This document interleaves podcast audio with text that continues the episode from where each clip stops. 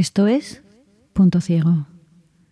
El contenido sensible de este programa puede ofender a algunas personas. Este podcast no está recomendado para menores de 14 años. Por respeto a la dignidad de las víctimas, no entraremos en detalles morbosos sobre la forma en la que fueron asesinadas.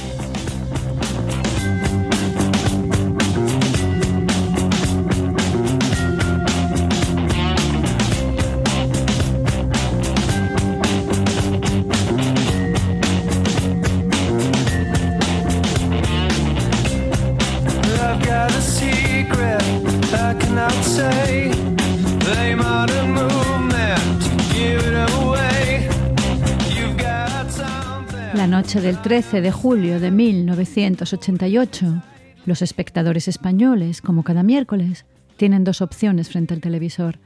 Conectar la 1 para seguir al capitán Furilo, que dirige con empatía la comisaría de Hill Street, o acompañar a la gran Jessica Fletcher a la caza del asesino en Cape Cod.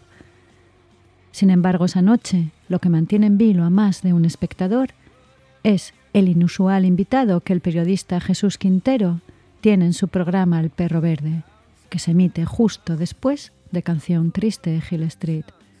Rafael Escobedo, el asesino de los marqueses de Urquijo.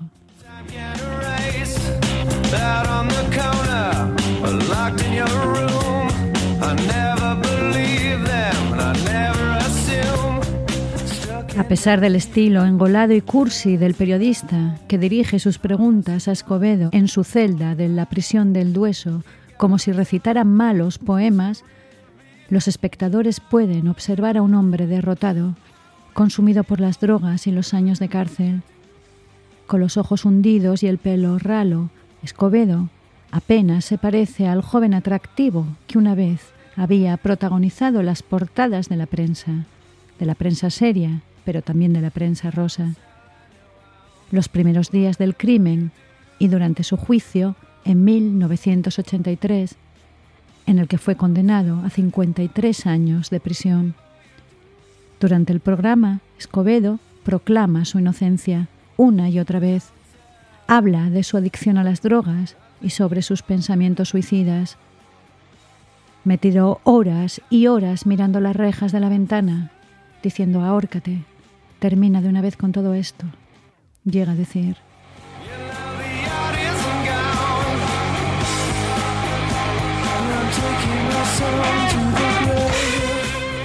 El 27 de julio, dos semanas después de la emisión del programa, se descubre el cuerpo sin vida de Rafael Escobedo en su celda.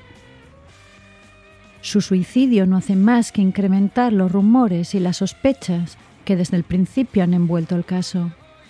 El hecho de que Escobedo no hubiera dejado ninguna nota y un informe forense firmado por José Antonio García Andrade que afirma que se había encontrado cianuro en el cuerpo de Escobedo alimentaron los rumores de que éste había sido asesinado en prisión para evitar que contara la verdad de lo ocurrido el 31 de julio de 1980, la noche del asesinato de sus suegros, los marqueses de Urquijo.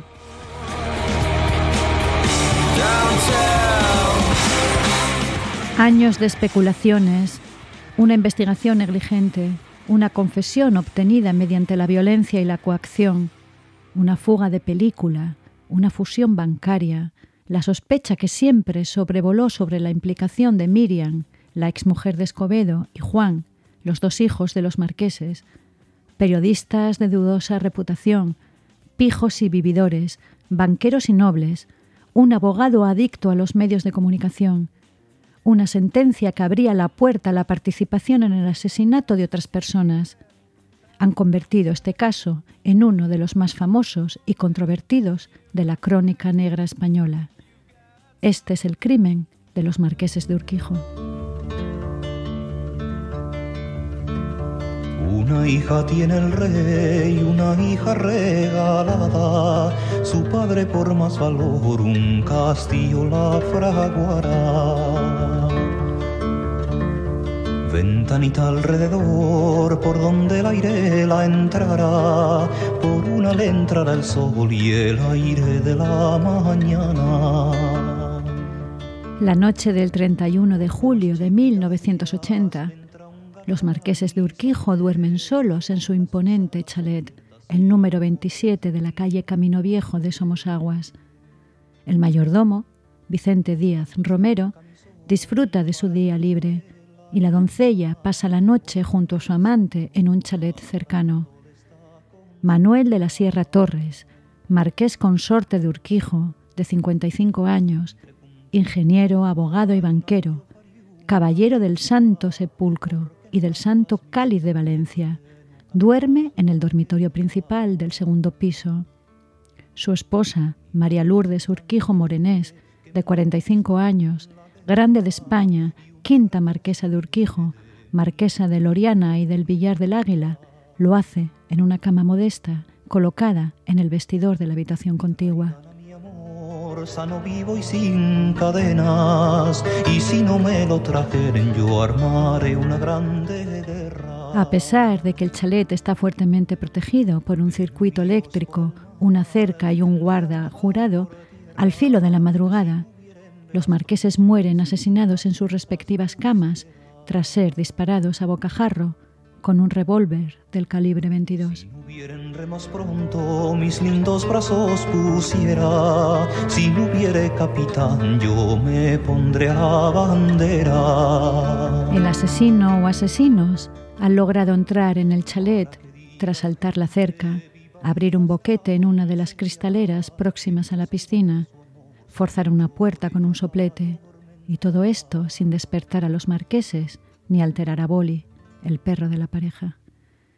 A las nueve de la mañana, la doncella, horrorizada, encuentra los cuerpos de los marqueses y a partir de ahí todo se descontrola.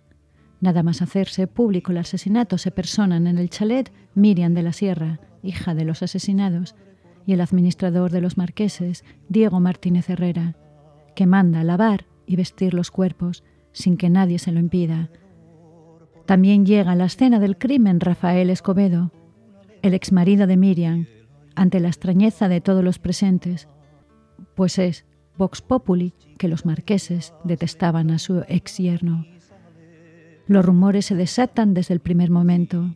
Se dice que el administrador quema papeles privados que estaban ocultos en la caja fuerte, mientras los cuerpos de sus empleadores aún yacen en las camas.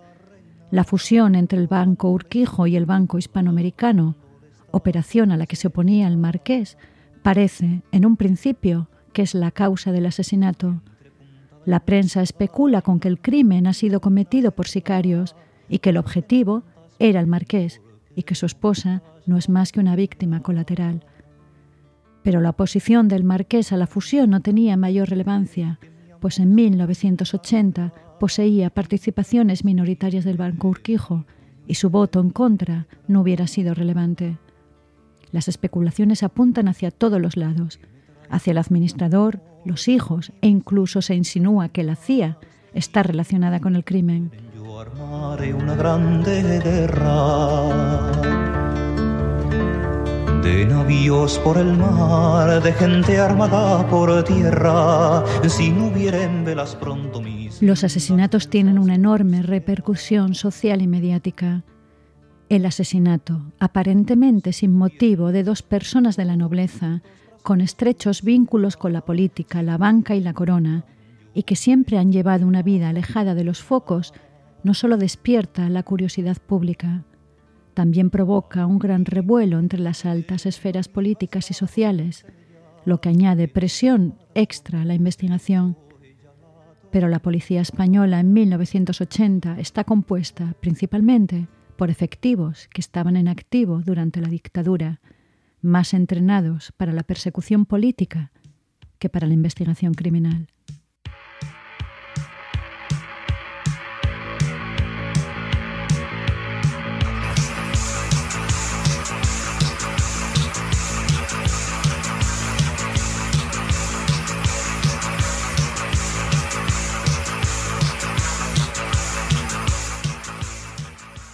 A pesar de su fortuna, su posición social y sus conexiones políticas, los marqueses de Urquijo eran relativamente desconocidos y llevaban una vida muy discreta, alejados del ojo público y la crónica social. El primer marqués de Urquijo, Estanislao Urquijo y Landuce, nacido en Álava a mediados del siglo XIX, hizo su fortuna especulando en bolsa y llegó a formar parte de la banca Rothschild. El título de marqués de Urquijo le fue otorgado por el rey Amadeo I.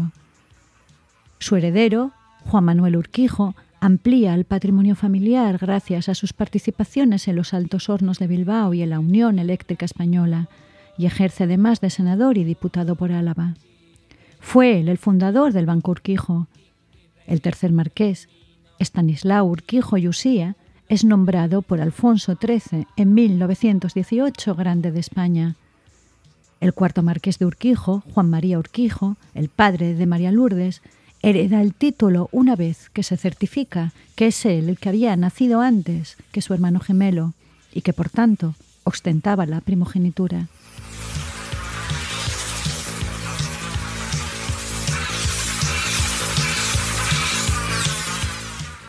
Sin embargo, será su hermano Luis, marqués de Bolarque, el que hereda la habilidad para los negocios y para establecer alianzas políticas, es embajador en la época de Franco en Alemania y consejero delegado del Banco Urquijo. En 1944 impulsa el llamado Pacto de las Jarrillas, por el cual se establece la colaboración entre el Banco Urquijo y el Banco Hispanoamericano.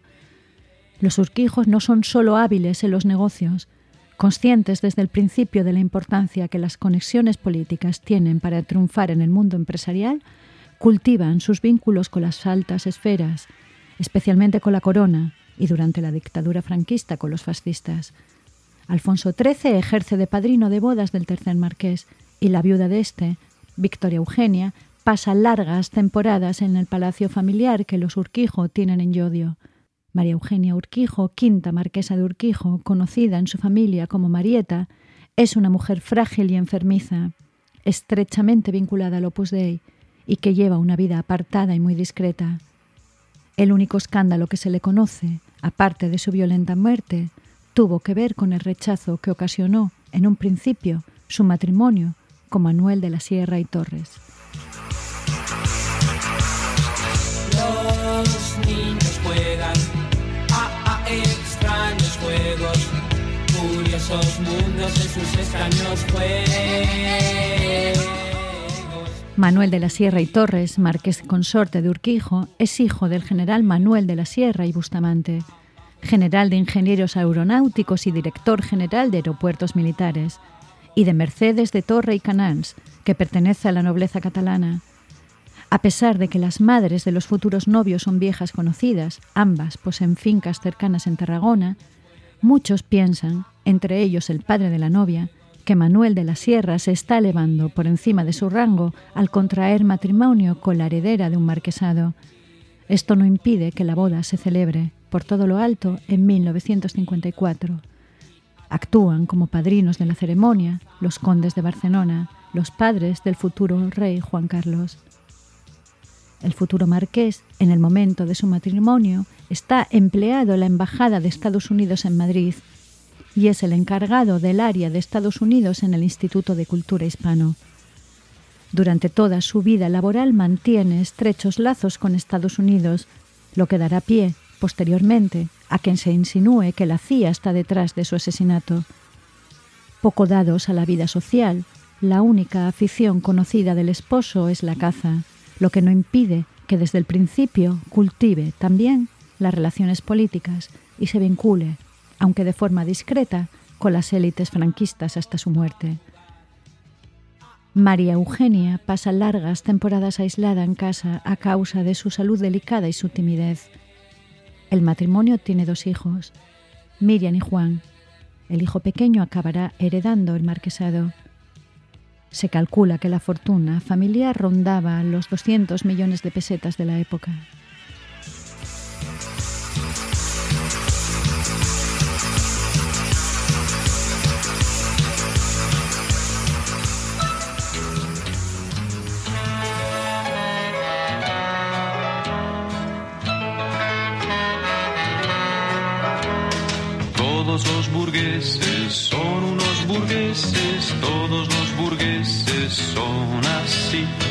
Ya sean ingleses, ya sean franceses, todos los burgueses son así. Nacen de cabeza. El 21 de junio de 1978, Miriam de la Sierra, la hija mayor de los marqueses de Urquijo, se casa con Rafael Escobedo Alday. Rafi, como le llaman sus amigos, es un niño pijo, hijo de Miguel Escobedo Gómez Martín y Ofelia Aldaiz Mazorra, que proviene de una familia con raíces nobles. Escobedo abandona sus estudios de Derecho, más preocupado por disfrutar de la noche madrileña con su grupo de amigos, entre los que destacan Javier Anastasio, Jimmy Jiménez Arnau, que se casará con una de las nietas del dictador Franco, y Mauricio López Roberts, marqués de Torrehermosa. Anastasio y López Roberts serán posteriormente acusados de complicidad en el asesinato de los marqueses de Urquijo. Anastasio protagonizará una fuga que dejó en evidencia a las autoridades españolas, mientras que Roberts acabará entrando en prisión. Ya sean franceses, todos los burgueses son así. Buscan ligues suecos. Estos cachorros de las élites franquistas alternan los salones de sus pisos de lujo y las cacerías en las fincas familiares con las salidas nocturnas en donde se codean con yonkis y proxenetas. Acostumbrados a la buena vida y sin intención de ponerse a trabajar, imitan el ejemplo de sus padres y se buscan una esposa entre las hijas de las élites. Sin embargo, los tiempos han cambiado y sus mujeres ya no están dispuestas a mirar hacia otro lado y llevar, como la mayoría de sus madres, una existencia de camas y vidas separadas. Amantes como mucho antes lo hizo papá. Echan sus raíces, todos muy felices, comen sus perdices siempre con papá. Todos los burgueses. El matrimonio entre Miriam Urquijo y Escobedo parece condenado desde el principio. La inmadurez del novio y su falta de perspectivas laborales incomodaban profundamente al marqués, que se opuso al enlace de forma ostensible y pública. Pero su hija, al igual que había hecho su madre 24 años antes, se muestra inflexible y la pareja se casa en el verano de 1978. Se van a vivir al chalet con los marqueses, pero la convivencia rápidamente se hace insoportable. El marqués de Urquijo apenas soporta la presencia del yerno en la casa y las discusiones entre ambos son continuas, lo que obliga a los jóvenes a trasladarse a una casa en la calle Orense en Madrid, que supuestamente adquieren con la ayuda de la marquesa.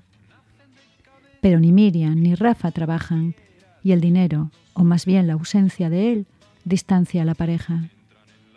Rafael recrimina a su suegro que no les ayude y no oculta el rencor que siente por él, al que llega a llamar cerdo y rácano públicamente. En la Semana Santa de 1979, tras meses de peleas y cansada del comportamiento infantil de Escobedo, Miriam Urquijo hace público que mantiene una relación sentimental con Richard Dennis Drew, conocido popularmente como Dick el americano. Con sus sus pinitos. Unos seis meses antes de su muerte, Manuel de la Sierra convence a su hija para que solicite la nulidad matrimonial y está dispuesto, a pesar de su fama de tacaño, a correr con todos los gastos. Rafael Escobedo estalla al enterarse y el 28 de julio, días antes de los asesinatos, durante una de sus frecuentes discusiones, Escobedo le dice a su esposa que va a hundir a sus padres. Se echan novia en serio, van con coche nuevo que les dio papá. Pronto el casamiento y los hijos luego. Pues El 1 de agosto, cuando se descubre los cuerpos de sus suegros, Rafael Escobedo se presenta de forma inesperada en la escena del crimen. Su esposa al verle le grita indignada, ¿Quién te ha mandado venir aquí?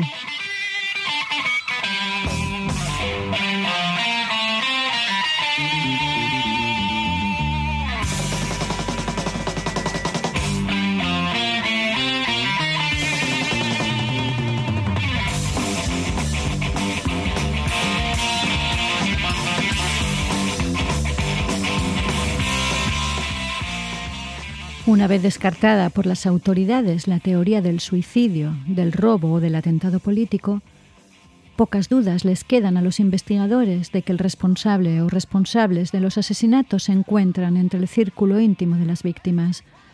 Varios son los indicios que indican que esto es así. El asesino o asesinos no solo están familiarizados con la casa, ya que entran sin apenas provocar daños y sin ser detectados. Ni siquiera el perro de la pareja ladra ante su presencia. También están al tanto de las costumbres de la pareja, saben cuándo libra el matrimonio o que los marqueses duermen en habitaciones separadas. También saben escoger la noche del crimen, pues los marqueses tenían previsto irse al día siguiente a su chalet de Soto Grande para pasar allí el mes de agosto. Cuando encontraron los cuerpos de la pareja, las maletas ya estaban listas.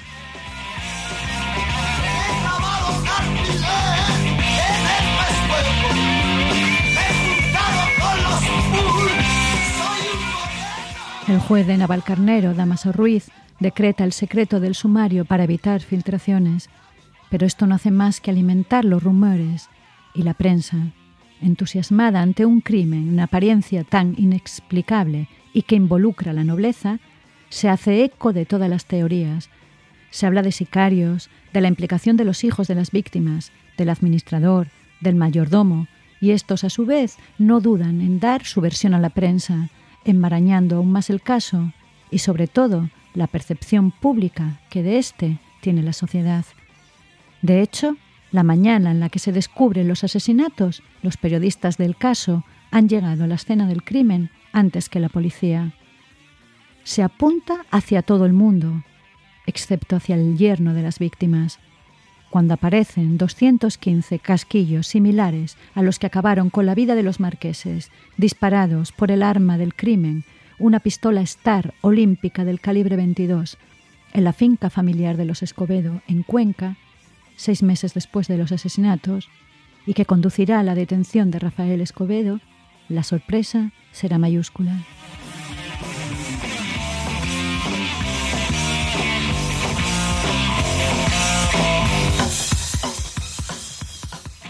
Rafi Escobedo es conducido a los calabozos de la Dirección General de Seguridad y allí es sometido a un duro interrogatorio y a todo tipo de presiones y vejaciones, recibiendo el tratamiento habitual que los detenidos sufrían en ese lugar, conocido por usar la tortura contra los presos políticos. Lo que no era habitual es que alguien del extracto social de Escobedo viviera en sus carnes algo así. Durante un día entero, Escobedo logra soportar la presión a la que se le someten los inspectores José Romero y Cayetano Cordero, pero se derrumba cuando detienen a su padre y amenazan además con detener a su madre. Es entonces cuando escribe de su puño y letra, Yo maté a mis suegros, los marqueses de Urquijo, firmado Rafael Escobedo.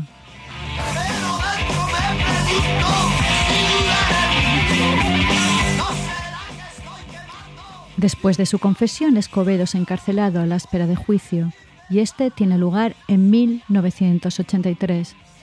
Pero la historia está muy lejos de acabar.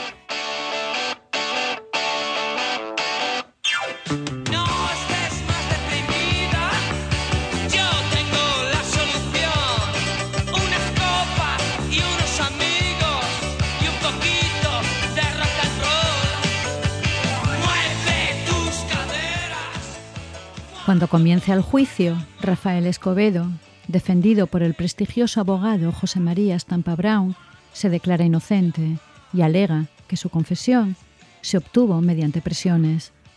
La nota manuscrita en la que había firmado su confesión y la pistola con la que se había cometido el crimen, dos de las principales pruebas contra el acusado, no se presentan en el juicio.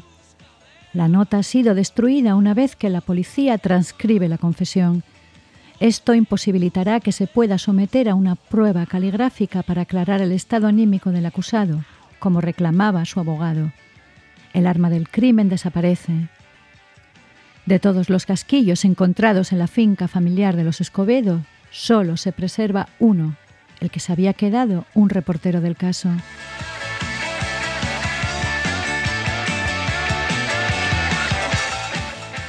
Por el juicio desfilan como testigos el administrador, el mayordomo y el hijo y la hija de los marqueses, que se han convertido en rostros populares gracias a la prensa. Miriam de la Sierra es especialmente dura con su exmarido, del que ha solicitado y conseguido el divorcio ese mismo año. La prensa contribuye al lío monumental publicando todo tipo de teorías y especulaciones, en las que Escobedo no es más que el chivo expiatorio de una gran trama conspirativa. En el semanario Interview se afirma que la noche del asesinato, Escobedo solo acompañaba a los verdaderos asesinos, el padre de Escobedo, Miguel, Mauricio López Roberts, Javier Anastasio y el administrador Diego Márquez Herrera. También se cuenta que Juan de la Sierra, el hijo de los marqueses, que en esos momentos vivía en Londres, estaba al tanto del crimen. En la misma revista se insinúa, de forma miserable, que varios de los implicados mantienen una relación sentimental, como si la orientación sexual de alguien fuera prueba de su carácter criminal.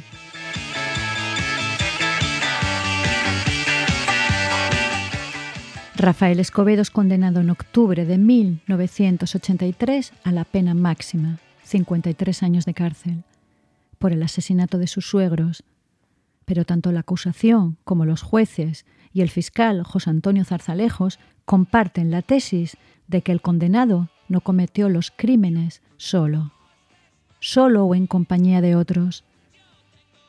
Esta frase de la sentencia dejará abierta la puerta para que la prensa y la opinión pública sigan especulando durante años sobre el crimen.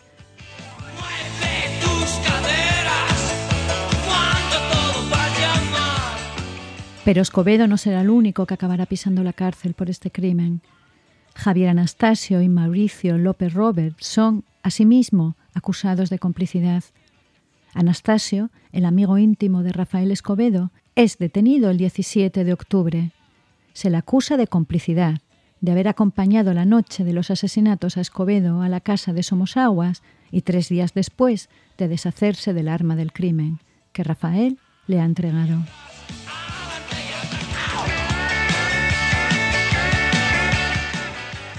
Yo no he hecho nada, pero tienes que esconder el arma, le dice Escobedo. Dudando entre acudir a la policía o ayudar a su amigo, al final Anastasio lanza el arma al pantano de San Juan, en donde será encontrada por la policía. Durante tres años y medio, Javier Anastasio permanece en prisión preventiva a la espera de un juicio por el que se le pueden llegar a pedir hasta 60 años de cárcel. Puesto en libertad a finales de 1987, y aprovechando que el juicio se ha vuelto a posponer, convencido de que va a ser condenado, justo antes de las Navidades, Javier Anastasio se da la fuga.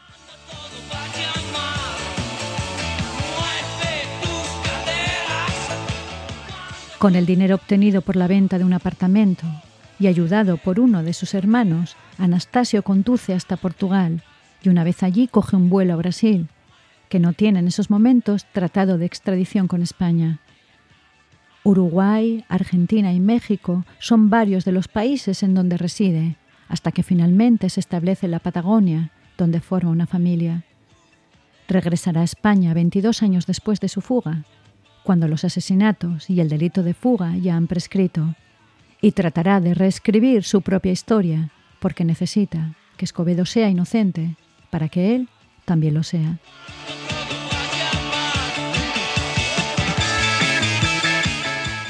El otro amigo de juergas de Rafael Escobedo, Mauricio López Roberts, marqués de Torrehermosa, es condenado en 1990 a 10 años de cárcel, acusado de encubrimiento por darle 25.000 pesetas a Anastasio para que éste pueda fugarse.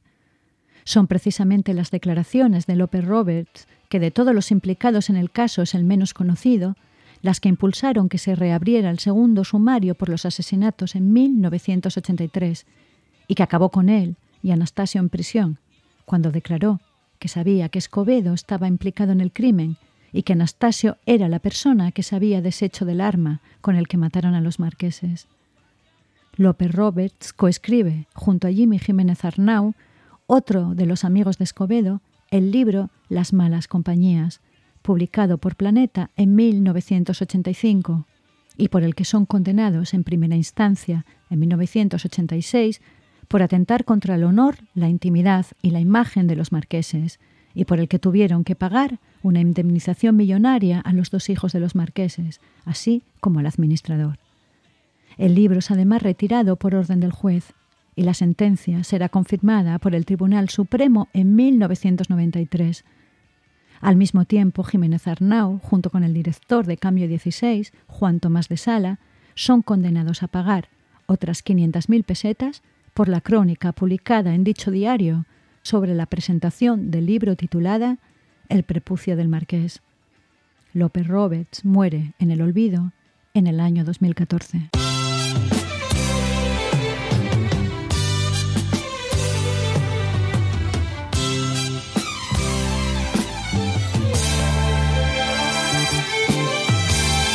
Fueron tantos sueños los que maté por ti.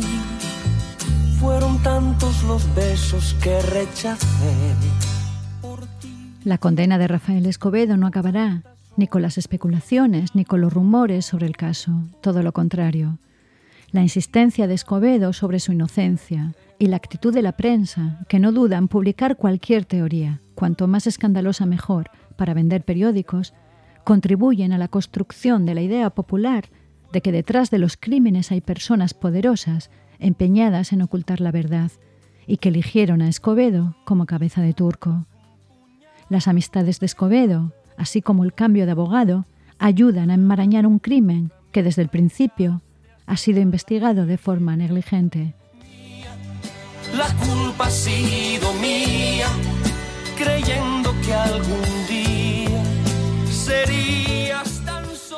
Parte de la opinión pública no parece poder aceptar el hecho de que alguien como Escobedo, joven, atractivo y rico, pueda ser un asesino. El Círculo de Escobedo, compuesto por un conjunto de niños bien, vividores sin más oficio que el de vivir del cuento, que bien por lealtad o porque siguen su propia agenda, alimenta la imagen de éste como víctima de un complot, especialmente en cuanto entra en escena su nuevo abogado, Marcos García Montes, amigo de la infancia de Escobedo y con una especial querencia en vincularse con casos mediáticos y escandalosos. García Montes es, en la actualidad, el abogado de la familia de Rocío Baninkoff y sigue empeñado en vincular a Dolores Vázquez con el asesinato del adolescente, a pesar de que se ha demostrado que Vázquez fue acusada y condenada siendo inocente, y que la negligencia y la visión de túnel de la Guardia Civil en la resolución del caso de Rocío permitieron que el verdadero culpable, Tony King, asesinara a Sonia Caravantes antes de ser detenido, acusado y condenado por los dos asesinatos. la culpa ha sido mía, creyendo que algún día... Durante sus años en la prisión del Dueso, Rafael Escobedo se hace adicto a las drogas y cultiva su imagen de víctima, mientras la prensa, saltándose todo tipo de código deontológico, no duda en publicar artículos llenos de especulaciones y sin ninguna prueba dirigen su foco sobre los dos hijos de los marqueses, Miriam y Juan, a los que acusan de estar detrás de la muerte de sus padres. A Miriam la pintan como una mujer fatal, cuyo único delito parece ser el haberse cansado de aguantar un marido como Escobedo y de tener un amante. El hecho de que su nueva pareja sentimental sea además norteamericana añade más exotismo al drama. Sobre Juan se especula en torno a su orientación sexual, implicando que cualquier desviación de la normatividad es, en sí misma, una prueba de culpabilidad. Creyendo que algún día serías tan solo para mí. El 27 de julio de 1988, Escobedo se suicida en la prisión del Dueso, pero su muerte no hace más que acrecentar el morbo y su círculo cercano, encabezado por su abogado, comienza a cuestionar que se suicidara y lanzan la teoría de que ha sido asesinado para evitar que cuente la verdad sobre los asesinatos de los marqueses.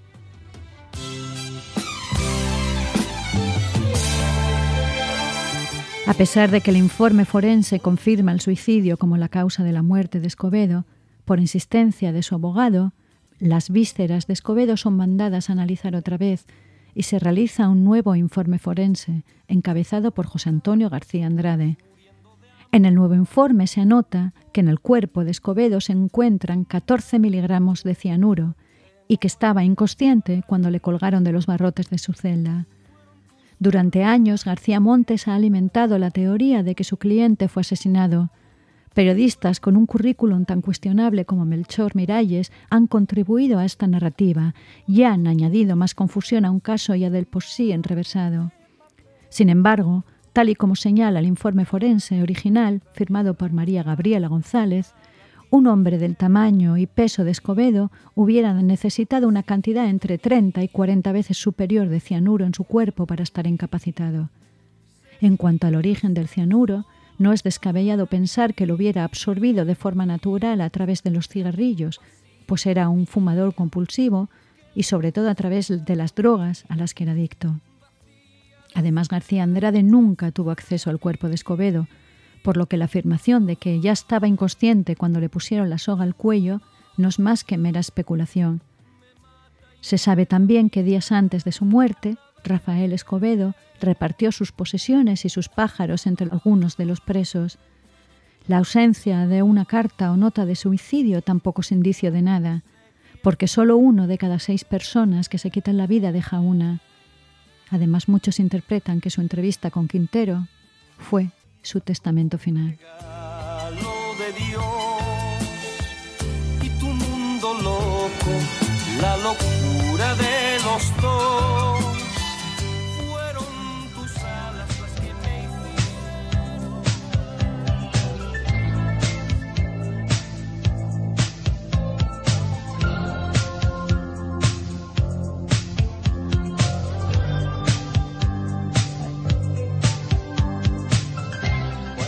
Cuatro jueces investigan el suicidio de Escobedo, José Antonio Alonso, Fernando Andreu, Mercedes Sancha y Grande Marlasca, dos de los cuales, Alonso y Marlasca, han llegado a ser ministros del Interior, y ninguno de ellos encuentra el menor indicio de que Escobedo fuera asesinado. Aunque Grande Marlasca, el último juez en hacerse con el sumario, no descartó que recibiera ayuda para suicidarse. Para que una conspiración tenga éxito, la clave es que poca gente esté enterada de ella. Resulta extraño pensar que hasta cuatro jueces distintos, con distintos intereses, bagajes personales y relaciones, puedan estar conectados en una conspiración a gran escala, llevada a cabo por fuerzas poderosas con el único propósito del de ocultar el asesinato de dos nobles que hasta el día de su muerte apenas habían llamado la atención de nadie.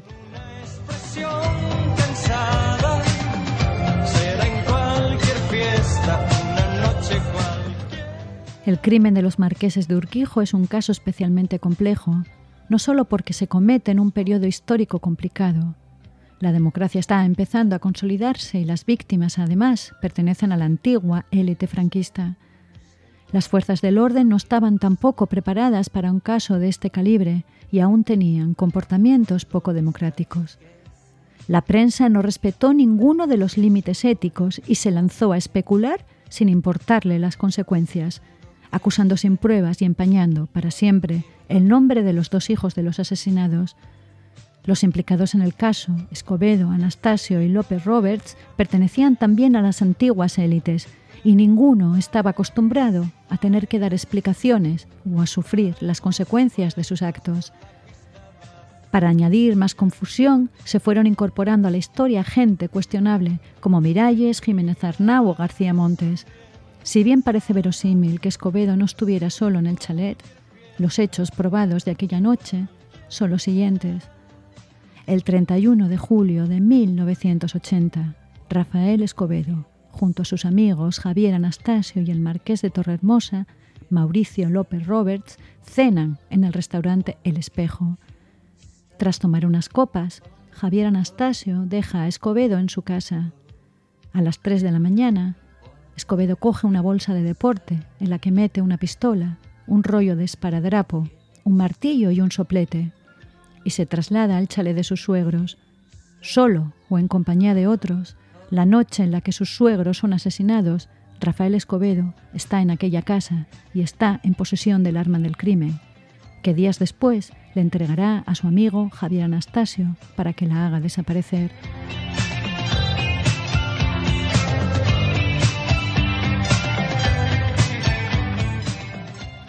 Escobedo descansa en el panteón familiar del cementerio de San Isidro. Sus suegros son enterrados en el cementerio de San Justo. Quizás nunca lleguemos a saber toda la verdad sobre lo sucedido aquella noche del 31 de julio. O puede que al final el asesinato de Lourdes Urquijo y Manuel de la Sierra fuera realmente el acto caprichoso de un joven consentido que nunca llegó a aceptar la gravedad de sus actos. Este episodio está dedicado a la memoria de las víctimas.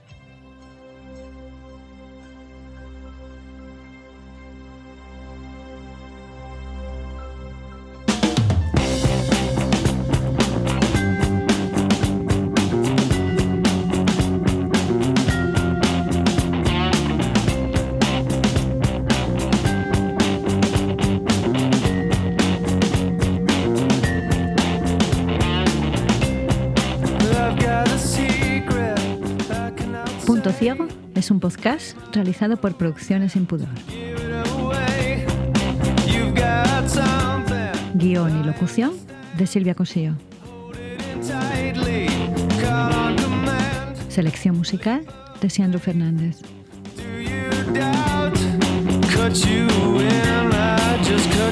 Síguenos en nuestros canales de iBox y Spotify y en punto ciego podcast.blogspot.com, así como en Twitter e Instagram.